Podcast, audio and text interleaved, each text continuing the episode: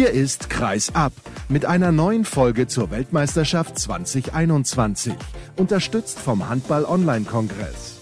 Hört die Stimmen der Beteiligten und die Analysen der Experten, moderiert von eurem Gastgeber Sascha Staat.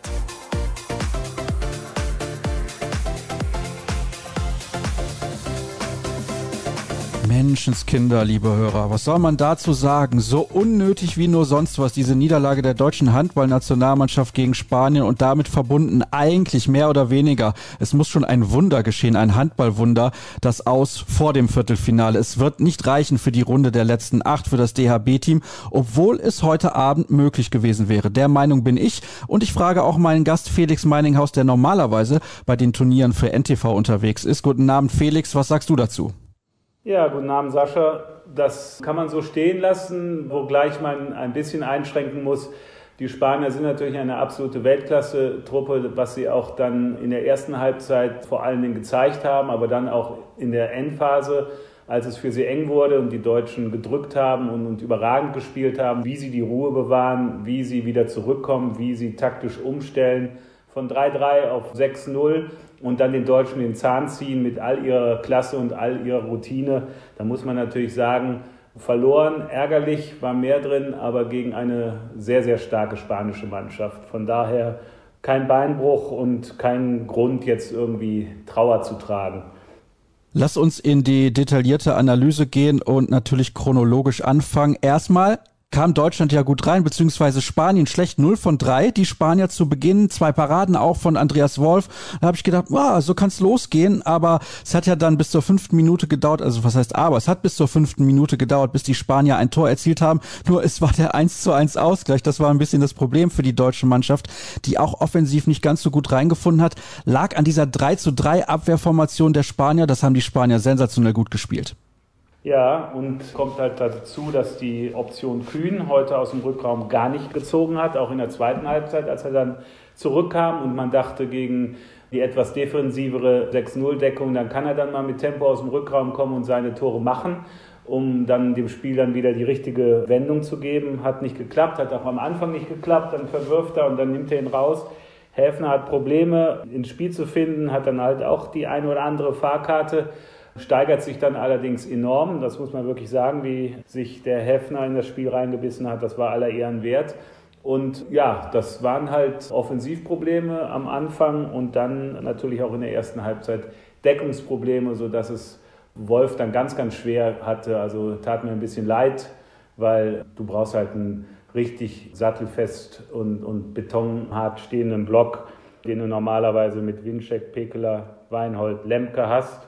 Und das ist dann halt mit Goller und Firnhaber, dann sieht man dann halt, dass es dann nicht reicht und dass dann vielleicht auch ein bisschen internationale Erfahrung fehlt, um dann so einer Mannschaft dann wirklich ernsthaft Paroli zu bieten. Firnhaber wieder relativ schnell zweimal zwei Minuten. Das haben wir gegen die Ungarn schon so gesehen. Und das ist natürlich dann auch für eine Abwehr ein Problem. Böhm musste dann direkt rein, hat ihn ersetzt und du hast es gerade ja schon angesprochen, das hat dann nicht funktioniert, weil Böhm und Firnhaber, die können auch mit dem Niveau von Goller erstens nicht mithalten, der von den dreien, glaube ich, mit Abstand der beste Defensivspieler ist. Da lege ich mich jetzt mal fest und vielleicht lehne ich mich da ein bisschen aus dem Fenster, da kannst du ja noch was zu sagen. Aber es ist natürlich nicht die Qualität der Spieler, die du gerade auch angesprochen hast. Ja, Markus Bauer sagte ja, und, der kennt sich ja nun ein bisschen besser aus als wir alle zusammen, weil er auf dem ganz hohen Niveau selber gespielt hat und Weltmeister geworden ist, sagte, ein bisschen auch eine Frage der internationalen Reputation. Bei einem Mann wie Firnhaber, der halt so nicht bekannt ist und nicht den ganz großen Namen hat. Also ich fand die zweite Zwei-Minuten-Strafe schon ein bisschen überzogen. Die dritte fand ich dann ehrlich gesagt lächerlich, wo er gar nicht dran ist. Von daher hat er auch nicht das richtige Glück mit den Schiedsrichtern gehabt, wobei man das jetzt nicht als Ausrede nehmen sollte. Ein Stück weit stößt er natürlich dann halt auch gegen Ungarn und gegen Spanien an seine Grenzen. Naja, er wird daraus lernen und wird daraus gestärkt hervorgehen. Zu seinem Schutz sollten wir auch sagen, das sind Spieler mit Mate Lekai und heute auch Raúl Entre Rios, der mit seinen fast 40 Jahren da wirklich sensationell stark gespielt hat. Ich weiß nicht, ob er schon 40 ist. Ich meine, der Geburtstag steht noch an. Wird 40, das wurde gesagt, im Februar wird er 40 also eine Augenweide teilweise. Also der Junge ist ja unglaublich. Ne? Also was der selber im Abschluss macht und wie er die Bälle verteilt, wie er das Tempo variiert, anzieht, Tempo rausnimmt, Bälle verteilt. Ja, das ist schon, das ist schon toll. Ne? Also Chapeau, also so ein, so ein Spieler ist, ist, wie gesagt, eine Augenweide. Absolut, da können wir nur den Hut vorziehen und das war das Problem für die deutsche Mannschaft, vor allem in der ersten Hälfte. In der zweiten fand ich gar nicht mehr so sehr und da fing es ja relativ gut an.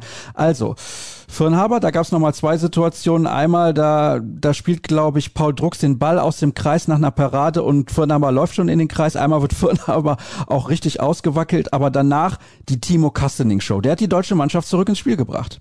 Ja, das war schon ganz stark und, und also wer den Handball liebt, der liebt natürlich auch Kastening. Ne? Also wenn man sieht, mit welchem Willen und welchem Entschlossenheit, mit welchem Tempo er dann reingeht in den Mann, in den Kreis, zum Wurf und die Asse dann versenkt, das ist halt ganz großes Kino. Also wie der Junge heiß gelaufen ist, das macht natürlich Spaß. Und das war natürlich auch die Phase, über die Bitter dann sagt, wir haben ein geiles Spiel gemacht, was man natürlich leider dann so nicht stehen lassen kann. Wenn du dann neun Minuten keine Bude machst, dann hast du dann am Ende über 60 Minuten kein geiles Spiel gemacht. Das hat Alfred Gislason dann natürlich dann auch mit der ihm eigenen Klarheit dann auch richtig gestellt.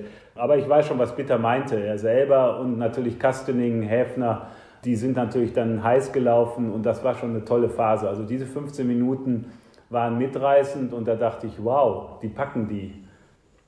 Und dann gab es eine Situation, Juri Knorr, der hat ja auch zwei starke Szenen gehabt. Erstmal selber eine Aktion und dann hat er noch einen tollen Pass gespielt. Und dann gab es aber zweimal die Situation, wo er den Ball verdaddelt. Die Spanier können direkt per Tempo-Gegenstoß die Tore machen und auch danach. Und dann gab es diese Phase 0 zu 7 Lauf aus deutscher Sicht, der das Spiel komplett gekippt hat. Da gab es einige technische Fehler, Felix. Das war das große Problem der deutschen Mannschaft. Die haben einfach keine Tore mehr gemacht.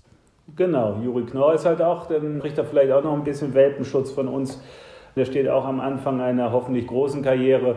Und über den sagt ja Alfred dann auch, ja, zu viel Risiko, das wird er halt auch lernen. Ne? Dass ein Spielmacher wie George Bauer, der hätte dann das Spiel halt mal beruhigt mit seiner Routine und seiner internationalen Klasse und hätte dann, wenn der erste Pass, Risikopass dann nicht kommt, den zweiten nicht nochmal genommen, sondern mal eine andere Option gewählt. Das war dann halt zu wenig. Dann wird natürlich dann auch der sieben Meter von Schiller dann noch verworfen, der bis dahin eine 100%-Quote, ich glaube, über das ganze Turnier sogar hatte. Da kommt dann halt alles zusammen und ja, die Spanier dann natürlich knallhart. Ne? Die entscheiden dann das Spiel für sich und spielen dann die letzten sechs, sieben Minuten dann mit all ihrer Routine runter. Ja, leider. Das haben sie sehr, sehr routiniert gemacht. Es gab nochmal die Gelegenheit für Uwe Gensheimer per Tempo-Gegenstoß auf 27-27 zu stellen. Den hat er dann leider vergeigt ja, nicht sein Turnier. Er hat sich ja schon im ersten Spiel gegen Uruguay dann angedeutet, wo er sich ein paar Fahrkarten nimmt und zieht sich dann ja ein bisschen durch. Also der Kapitän ist auf der Suche nach seiner Bestform und ja, jetzt ist es ja leider zu spät. Also falls er sie jetzt noch finden sollte, dann muss man sagen, okay, ein bisschen zu spät. Ne? Also das Turnier ist ja jetzt abgehakt gelaufen. Also da sollten wir jetzt nicht noch ernsthaft darüber reden, dass da irgendjemand, die Spanier, die Polen, da irgendwo noch Punkte lassen, die uns dann irgendwo weiterhelfen. Die Ungarn marschieren sowieso. Von daher, das war es dann halt. Ne? Und ja, Gensheimer hat der deutschen Mannschaft jetzt nicht in dem Maße geholfen, wie man das von ihm, von Mann seiner Klasse dann immer wieder erwarten darf. Rein theoretisch ist es noch möglich. Ich lese gerade mal die Konstellation vor. Trotz der Niederlage ist das Viertelfinale noch drin. Deutschland schlägt Polen und Brasilien. Das ist natürlich die Grundvoraussetzung. Spanien schlägt Ungarn und Uruguay. Polen schlägt Ungarn. Dann haben Deutschland, Polen und Ungarn alle sechs zu vier Punkte. Und wer in dieser Dreierkonstellation die beste Tordifferenz aufweist, ist Gruppenzweiter und steht dann im Viertelfinale. Da müsste aber schon einiges, einiges passieren, zumindest meiner Meinung nach. Ich sehe nicht, wie die Ungarn aktuell gegen die Polen verlieren, Felix. Ja, also einen Rechenschieber gibt es ja, glaube ich, heutzutage nicht mehr. Das macht man ja mit seinem Smartphone. Aber falls du noch einen Rechenschieber zur Hand hast, dann hast du ihn ja gerade rausgenommen und hast das mal durchexerziert. Also das halte ich für sehr theoretisch. Wir sollten das Viertelfinale jetzt mal einfach abhaken und abschreiben und der deutschen Mannschaft wünschen, dass sie noch zwei gute Auftritte hinlegt und die vielen Zuschauer am Fernseher noch ein bisschen mitreißt, im Sinne von Castening noch eine gute Show bietet und internationale Erfahrung sammelt, vor allen Dingen die jungen Leute wie Knorr und Firnhaber, von denen wir geredet haben, die da ein bisschen an Grenzen geführt werden. Von daher sind das lohnenswerte Aufgaben, aber vom Viertelfinale sollten wir jetzt eigentlich nicht mehr reden. Ich habe es eingangs gesagt, es ist so unnötig. Dieses Spiel hätte man gewinnen können. Auf alle Fälle. Also bis Mitte der zweiten Halbzeit, das war furios. Da musst du natürlich dann halt vielleicht auch eine breitere Bank haben, um dann zu wechseln. Dann muss ein Kühn, wenn er reinkommt, der muss dann halt auch funzen und dann der Mannschaft dann entscheidend helfen mit Toren aus dem Rückraum gegen dann eine tiefer stehende 6-0-Deckung.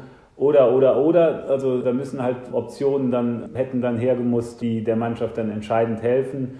Ein bisschen Fortune, aber gegen solche Spanier in dieser personellen Besetzung machen wir uns mal nichts vor, da muss halt sehr, sehr viel zusammenkommen, damit man die schlägt. Und da ist dann 15 Minuten lang tatsächlich in der zweiten Halbzeit dann alles zusammengekommen, aber so ein Handballspiel dauert nur mal 60 Minuten. Ist eine Plattitüde, ist aber so.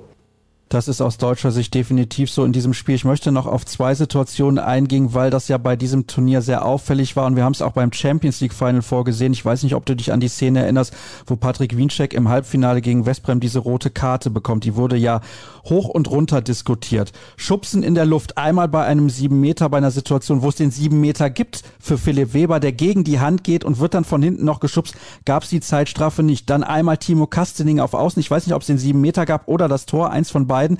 Angel Fernandes kommt auch zu spät, macht diesen langen Schritt, berührt Kastening klar, auch keine Zeitstrafe. Jetzt frage ich mich, warum wird das alle Footlangs überall gepfiffen, nur in diesem Spiel nicht? Ja, das ist eine berechtigte Frage, eine gute Frage, die ich nicht beantworten kann. Ich fände es jetzt ein bisschen zu billig, so eine Niederlage, die ja dann auch am Ende dann doch relativ deutlich ausfällt und wo du dann doch chancenlos bist, dann an Schiedsrichtern festzumachen. Ich würde mich dann weiterhin an Markus Bauer halten und an seine Expertise, der halt sagt, internationale Reputation. Und es gibt vielleicht außer Frankreich und, und ja, vielleicht auch noch die Dänen, gibt es halt im internationalen Handball keine Mannschaft, die eine größere Reputation hat als die Spanier. Und die sind seit Gefühl 150 Jahren spielen die in dieser Konstellation zusammen. Und die haben unheimlich viel Routine und unheimlich viele große Turniere gespielt. Jeder kennt die, jeder Schiedsrichter kennt die und das ist dann vielleicht ein Quäntchen, was sie sich erarbeitet haben oder wo das dann wahrscheinlich dann auch für den neutralen Betrachter oder auch natürlich erst recht für den Deutschland-Fan da ein bisschen ungerecht rüberkommt. Es wird dann halt so gepfiffen. Punkt.